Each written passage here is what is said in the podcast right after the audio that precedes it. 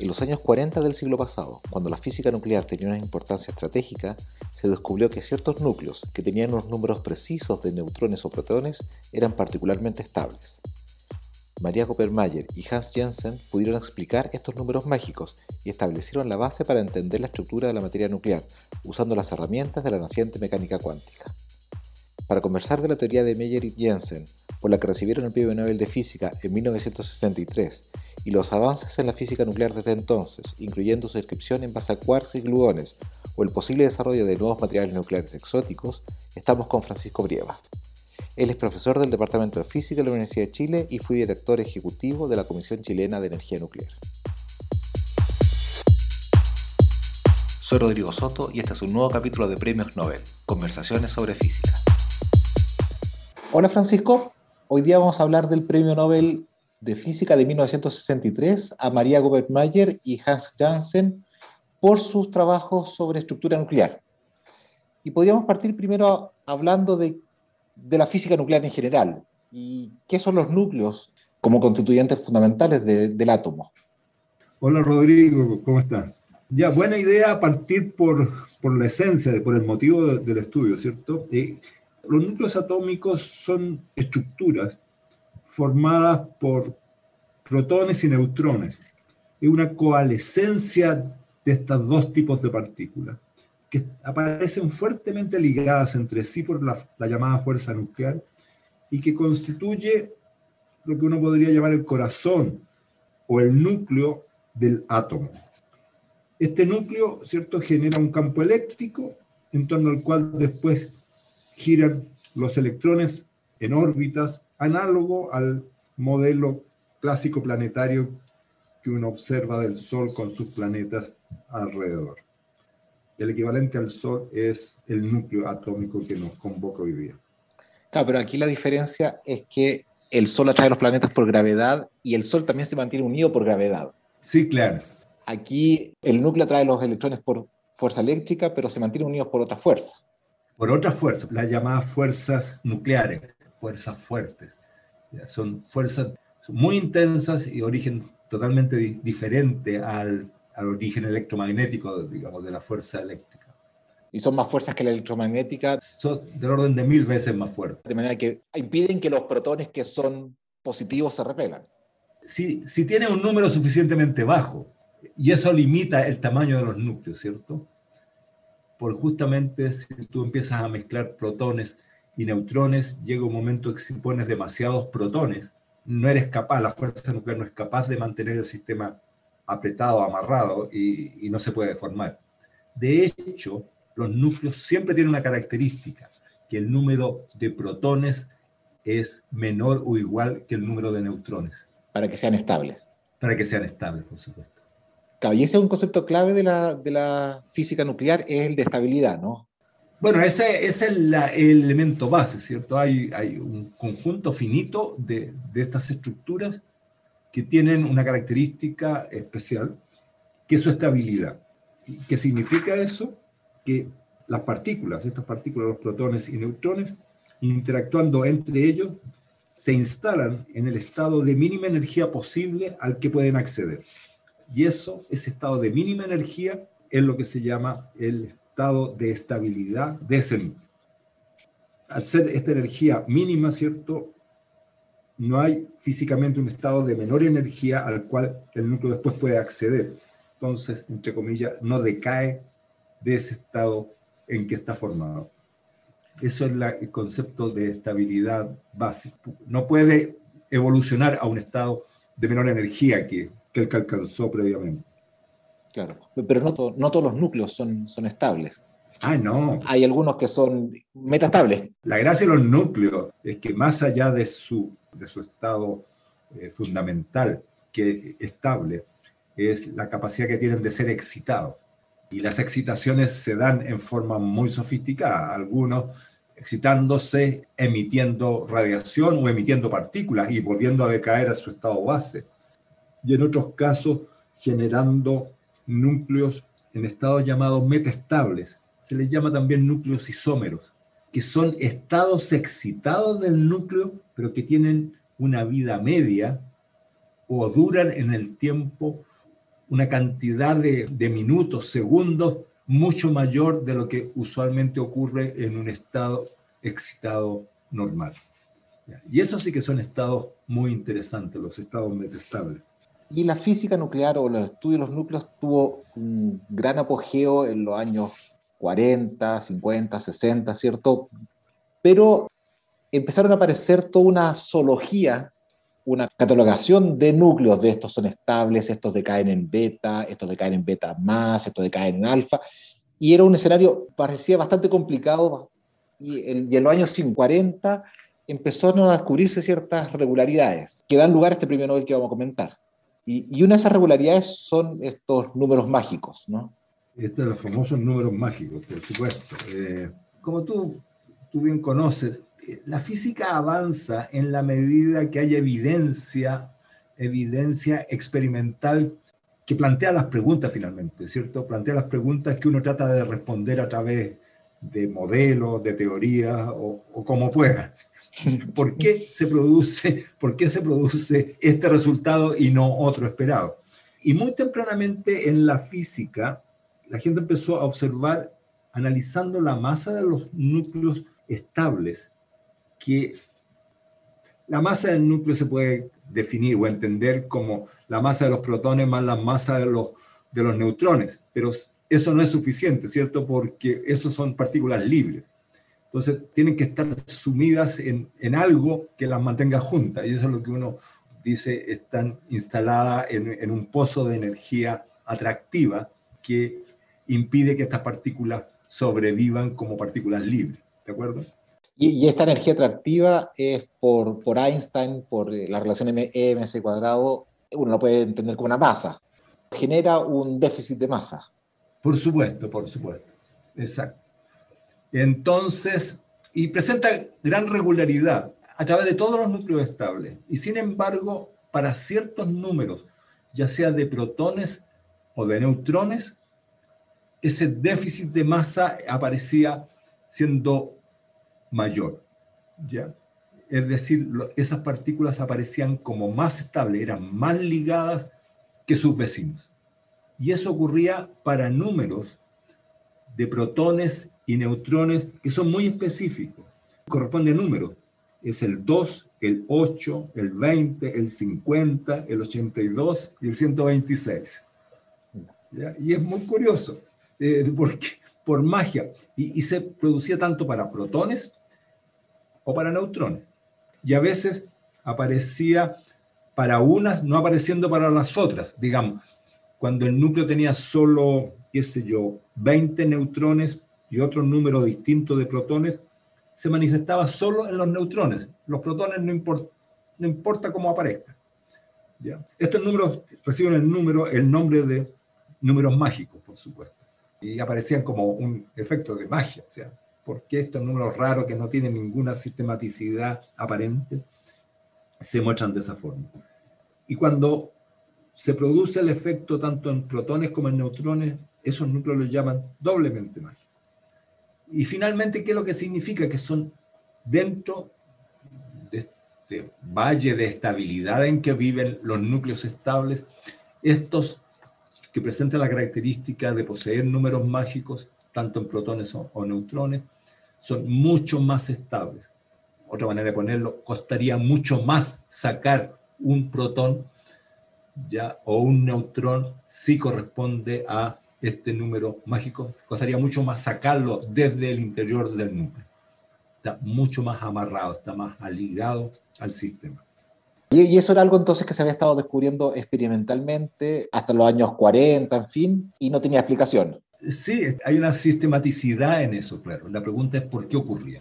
Y entonces aquí es donde eh, uno, o ellos en esa época, veían que habían estos números mágicos y se recordaban de la física atómica, donde también había números mágicos en los átomos. Estaban los, los famosos gases nobles que eran extremadamente estables. Exactamente. Rápidamente la gente hizo el paralelo, ¿no?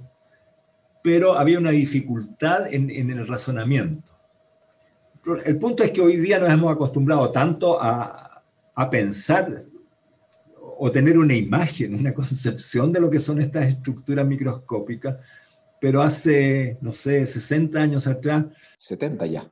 Ah, 70 ya, ¿cierto? Claro, el premio Nobel es del 63, pero los artículos son del 50. A ver, y recuerda que la, la, física cuántica se está consolidando más o menos por ahí por los años 30, ¿no?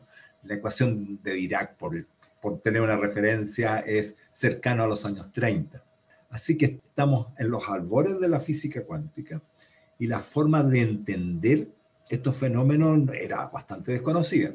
Entonces, en el caso de, los átomos había una explicación, había un, núcleo, un núcleo que generaba un campo eléctrico, por lo tanto generaba un, un campo de fuerzas central muy fuerte que lo hacía casi idéntico a un modelo planetario. O sea que la idea de electrones circulando y después mostrando una estructura de, capas, se aprendió rápidamente que esa estructura estaba, estaba cuantizada. Y se sistematizó con el, con el modelo de Bohr. Por supuesto, ese es el, gran éxito de Bohr.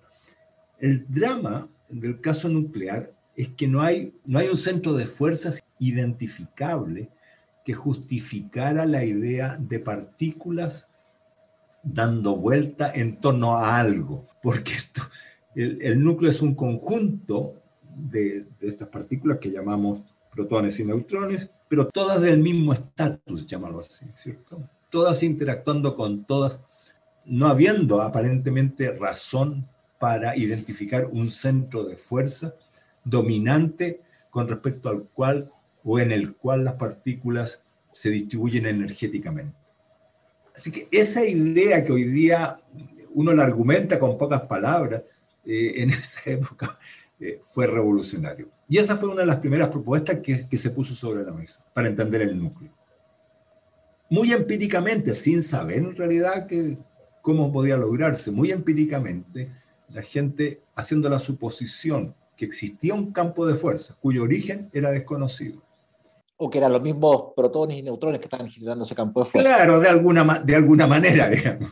A ese campo de fuerza veía los posibles estados de energía donde uno podía instalar las partículas, uno podría tratar de construir un núcleo suponiendo que cada una de las partículas del núcleo interactuaba en primera aproximación independientemente de dónde o cómo estaban actuando el resto de las partículas del. Es lo que básicamente llaman y equivale al modelo atómico, es el modelo de partícula independiente, que significa que más allá de, de quiénes son tus vecinos, cada partícula no ve en la práctica al vecino y se mueve en un campo de fuerza central como si estuviera solo en el mundo. Claro, pues moviéndose como una fuerza promedio. Una, es una fuerza promedio. Ahora, pero eso no fue suficiente. No, no calzaba los números. No, no calzaba, no calzaba el espectro que se obtiene de ese modelo, no calza con con, la realidad. Y ahí viene el segundo acto de fe, porque esto es, realmente un acto de fe, aparece espontáneamente, a alguien se le ocurre, se le ocurre a estas dos, dos personas que trabajan independientemente, no son colaboradores. Doña María era una persona que alemana, ella habían emigrado a, Estados Unidos, incluso he leído por ahí, ni siquiera tenía una posición muy estable en el sistema universitario americano, sino que colaboraba en distintas, distintos proyectos. Y Mayer eh, Jensen era, era eh, más bien parte del establishment en Heidelberg, una universidad alemana establecida.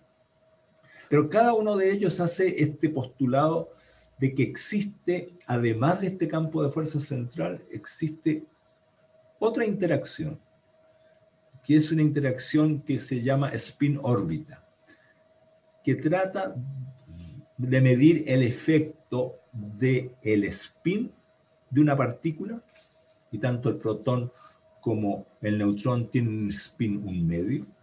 Como el electrón. Como el electrón, ¿sí? son partículas de spin un medio interactuando con, con la dinámica de la partícula representada por el momento angular orbital. Ahora, ¿cuál es el origen de ese término? El origen de nuevo es atómico pero en el caso atómico se entiende muy bien, porque es el spin del electrón interactuando con el campo magnético que produce el electrón cuando está en movimiento en órbita en torno al centro nuclear. y esa interacción spin-campo magnético uno la puede escribir como una interacción spin veces la dinámica angular, que es lo que corresponde al término llamado spin órbita. Y, que dices es que el spin va paralelo o antiparalelo al, al momento angular. Al momento angular, exacto. Ahora, ese, ese fenómeno está predicho también por, aparece como un fenómeno relativista cuando uno estudia en mecánica cuántica el movimiento de una partícula cargada con spin, en particular con spin medio, en presencia de un campo electromagnético externo, en este caso el campo que está generando el núcleo del átomo. ¿ya? Así que se ve claro, tiene un término, la intensidad, la intensidad de ese potencial spin órbita es conocida, coincide con, con la experimentación, coincide con lo que se observa. Pero en el caso nuclear no funciona tan simplemente. Primero, porque el coeficiente de ese término no es el mismo. A ver, teóricamente, si uno hace el análogo, si toma un protón como análogo a un electrón, salvo el signo, cualquier intensidad sería del mismo tipo, ¿ya? Porque tienen la misma carga. Claro. Por lo tanto, la intensidad de la interacción debería ser similar y no lo es. Y el neutrón es neutro. Y, el neutrón es neutro, eso es lo que te iba a comentar. Y el neutrón es neutro. ¿ya? ¿Y, de, dónde, saco? Entonces no debería tener ese término. Claro, ¿de dónde saco el análogo eh, electromagnético? Entonces la razón, finalmente hoy en día sabemos, eso, la razón es, es, diferente, son interacción del momento angular con corrientes de origen nuclear que se generan dentro del núcleo. ¿ya? Pero ellos hicieron un enfoque fenomenológico. Ellos pusieron el término. O sea, en esa época no se sabía la explicación. No, no, no se sabía el detalle de lo que estaba ocurriendo adentro. Ellos hicieron un análisis fenomenológico muy simple. La comprensión del núcleo parte del análisis de un problema de un cuerpo, cuando ellos tratan de explicar digamos, un objeto que tiene muchos cuerpos, pero claramente nunca tiene uno. Claro. Y le agregan ese término spin órbita donde fenomenológicamente ellos le ponen un factor, una intensidad, que se ajusta para eventualmente reproducir la, la data experimental que había en esa época. Y eso uno lo puede hacer, lo hace hoy en día, y lo puede hacer en forma muy simple, con potenciales muy simples, casi analíticamente, y empieza a generar en muy buena aproximación esta secuencia de números mágicos de cómo se ordenan, se rompen las degeneraciones que hay cuando no existe el potencial de spin órbita, genera las capas en que se ordenan las partículas, generando los espaciados razonables entre capas y dentro de la capa para los distintos estados energéticos. Y eso fue muy espectacular, porque en realidad sin saber mucho, pero con una intuición enorme, ellos logran tener un esquema para entender una serie de resultados experimentales que estaban presentes y que se manifestaban no solo en la, ecuación de masa, sino que también se, manifestaban en, otras medidas experimentales. Para entender bien, ellos hicieron por un lado este potencial que tenía esta interacción spin-órbita, que generó niveles y después los niveles... Lo empieza a llenar y los llenaron así como, como siempre, digamos, poniendo un protón o un neutrón por nivel, porque no se pueden poner más de uno. no, por supuesto, no, respetando a Pauli, eso ya se conocía. Ya se sabía que tenía que respetar a Pauli. Eso, eso sí se sabía. O sea, lo que faltaba era, era descubrir los niveles. Eh, exacto. Así que la mezcla de Pauli más la mezcla de la característica propia de la fuerza entre las partículas hace que cada nucleón se vea en presencia de una interacción promedio todo el tiempo. Siente los demás nucleones, pero lo dominante es un campo medio eh, que domina sus movimientos, digamos, central. Y eso hoy en día lo podemos calcular. O sea, hoy día se entiende el modelo de Janssen y, y No, no solo hoy día se entiende, hoy día calculamos. Somos capaces de calcular de manera bastante, digamos, de, no de, bueno, de principio o de, una física bastante más básica, ¿ya? Tú puedes construir este mundo de muchas partículas, promediarlo y demostrar que existe un campo medio en el cual todos los nucleones se mueven. que es un campo, de hecho, mucho más sofisticado que el que postuló Meyer, Mayer y Jensen en su momento, pero, pero bastante parecido. Ya. Tiene toda la estructura. Así que, finalmente, esos avances, los 70 años que tú has dicho, finalmente lograron entender esta fenomenología y construir una teoría consistente. Por supuesto, por supuesto. Bueno, es un poco la evolución de la física, de la física en general y de la física nuclear, que, una, que ha tenido su ciclo. La física nuclear parte más o menos, los primeros modelos, digamos, serios, eh, serios en el sentido de que dan una proyección de cómo poder construir teorías para explicar lo que pasa en el núcleo, parte justamente en estos años 50. Yo diría que hasta los años 80, 90, es una física bastante fenomenológica, dominada más bien por la intuición de un modelo simple, más que el esfuerzo que existe detrás de hacer un análisis microscópico de lo que está ocurriendo. Normalmente la limitación es la capacidad de cálculo que existía. No hay otra gran razón, ¿ya? Eh, en los 80 ya se abre la capacidad computacional, se hace más, se democratiza.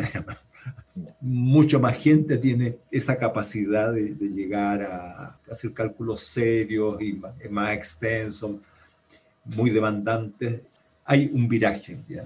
y se cambia el enfoque fenomenológico por un enfoque mucho más microscópico, llámalo más cercano a lo fundamental, que se engloba bajo el concepto de, digamos, teorías ab initio, ab initio como partiendo de lo más fundamental que me es disponible, y construir los resultados, construir los sistemas.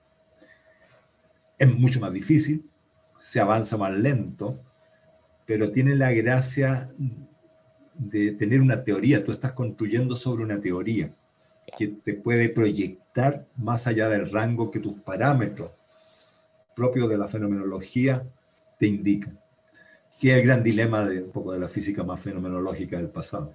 Claro, y, estos modelos que tú estás contando parten de las partículas fundamentales, protón o neutrón, y cómo interactúan entre ellas. Ese es el enfoque, el estado del arte está a ese nivel hoy en día. Si lo que tú pretendes es obtener una descripción teórica detallada de lo que ocurre en el mundo real. ¿Y por qué? Porque tienes mucha información sobre la interacción entre pares de partículas, entre protones y protones, y protones y neutrones. Mucha información experimental que te permite sintonizar muy bien lo que tú llamas la interacción básica entre esas dos partículas. Y eso lo usas como input para construir sistemas más complejos. Y eso es lo que requiere computación poderosa, digamos. Claro. Pero bien sabemos que esa interacción que uno construye en realidad no tiene nada de fundamental, sino que hay que, hay que conceptualizarla como una interacción efectiva de teorías mucho más básicas, donde tenemos que partir de una ensalada de quarks con gluones para poder construir las partículas y la forma como ellos interactúan. Claro, porque ya desde los años 70 sabemos que existen quarks y gluones. Por supuesto. Y hay una teoría muy, bien, armada sobre eso, pero, pero es, muy complicada. Y se te repite el problema, ¿no? Porque ahora tienes, si tú partes con quarks y gluones, es de nuevo un problema de varios cuerpos que tienes con varios campos, una gran cantidad de campos que tienes que desarrollar para construir estas unidades que terminan interactuando en procesos de más baja energía, más bien como, como identidades propias, más que, más que como un conjunto de, de constituyentes. Mira, Francisco, hemos hablado un montón de ciencia básica de la física nuclear, pero ¿cómo tú ves los desafíos de la física nuclear hoy día o dónde están las aplicaciones, las futuras aplicaciones de la, de la física nuclear? hay aspectos que para mí ya son muy dominados, muy de rutina. Hay un ámbito, eso sí, a lo mejor para ir terminando, eh, si quiere, que sí queda abierto y puede ser muy interesante. A veces yo veo la física nuclear un poco como la historia de la química. La química tendió a, morir por ahí por los años 60, 70. Porque una vez que uno entendió la mecánica cuántica, entendió los átomos, entendió cómo armar moléculas y básicamente creyó entenderlo todo y como que perdió interés. Y sin embargo, en los años 80, 90 hay un resurgimiento, en particular con el advenimiento de nuevas tecnologías y formas de cálculo que te permiten hoy día diseñar incluso medios materiales ad hoc a la necesidad que tú tengas a partir de la propia teoría. Y eso es un avance espectacular como, avance de, conocimiento, ¿no es cierto? Y la química, a través de, su expresión en materiales, más, más, que la química clásica, ¿cierto? como ciencias materiales. En, ciencia de los materiales. Está en un auge cada vez más potente y, todos lo reconocemos como el enorme impacto que va a tener en el desarrollo de, todos. ¿no? Física nuclear yo creo que está pasando por ese mismo bajón, esa saturación del conocimiento, o sea, ya no soy capaz de hacer más. Sin embargo, si la física nuclear logra sistematizar, logra consolidar sus teorías, por ejemplo, al nivel que la física atómica lo hizo, manejando sus interacciones, manejando la dinámica de sistemas de pocos cuerpos, que te permita escarbar, digamos, en la naturaleza, en sistemas que se alejan de esta relación número de protones parecido al número de neutrones y alejarse de lo que se llama el valle de estabilidad nuclear, que es donde vivimos, y alejarse y ver si existen otras zonas de estabilidad en el mundo nuclear, formadas por combinaciones poco usuales de protones y de neutrones. Generar material nuclear exótico. Exótico, que a lo mejor está presente en otras partes del universo. ¿Ya? justamente porque hay otras interacciones, hay otros campos que pueden ayudarte a generar esa situación. Porque no solo es necesario tener los protones y los neutrones, si tú los instalas ¿cierto? en un campo gravitacional lo suficientemente fuerte, te generan otro tipo de, un poco de vida. La estrella de neutrones es el ejemplo más clásico, ¿cierto? Entre comillas, una masa de, de puros neutrones no se sostiene aquí en la Tierra no es autoligada. Necesita un tremendo campo gravitacional para, para amarrar todos los neutrones. Entonces, si tú pudieras escarbar, nadie sabe si existe o no, pero si existiese un nuevo mundo, estas, lo que se llaman islas de estabilidad, tú generas un mundo de otro tipo de materia nuclear. Y eso lo haría muy interesante, por supuesto. Eso revive, revive la física nuclear. Ya no sería estudiar los materiales nucleares que existen, sino crear nuevos. Claro. Para hacer una ciencia de materiales nucleares. De hecho, hay cálculos exóticos que se han hecho buscando estos núcleos metaestables, estos estados excitados en núcleos estables, pero estados excitados de larga vida media, que eran totalmente desconocidos y un refinamiento de los cálculos los identificaron y los midieron, si esa es la gracia, porque tú lo puedes verificar. Ok, Rodrigo, eso era.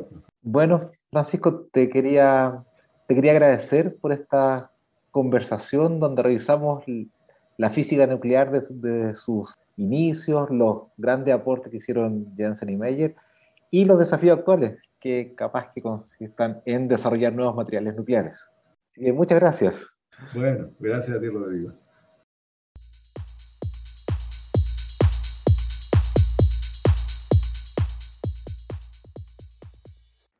Síguenos y comenta este podcast en nuestra página web, Facebook y Twitter, Podcast de Física.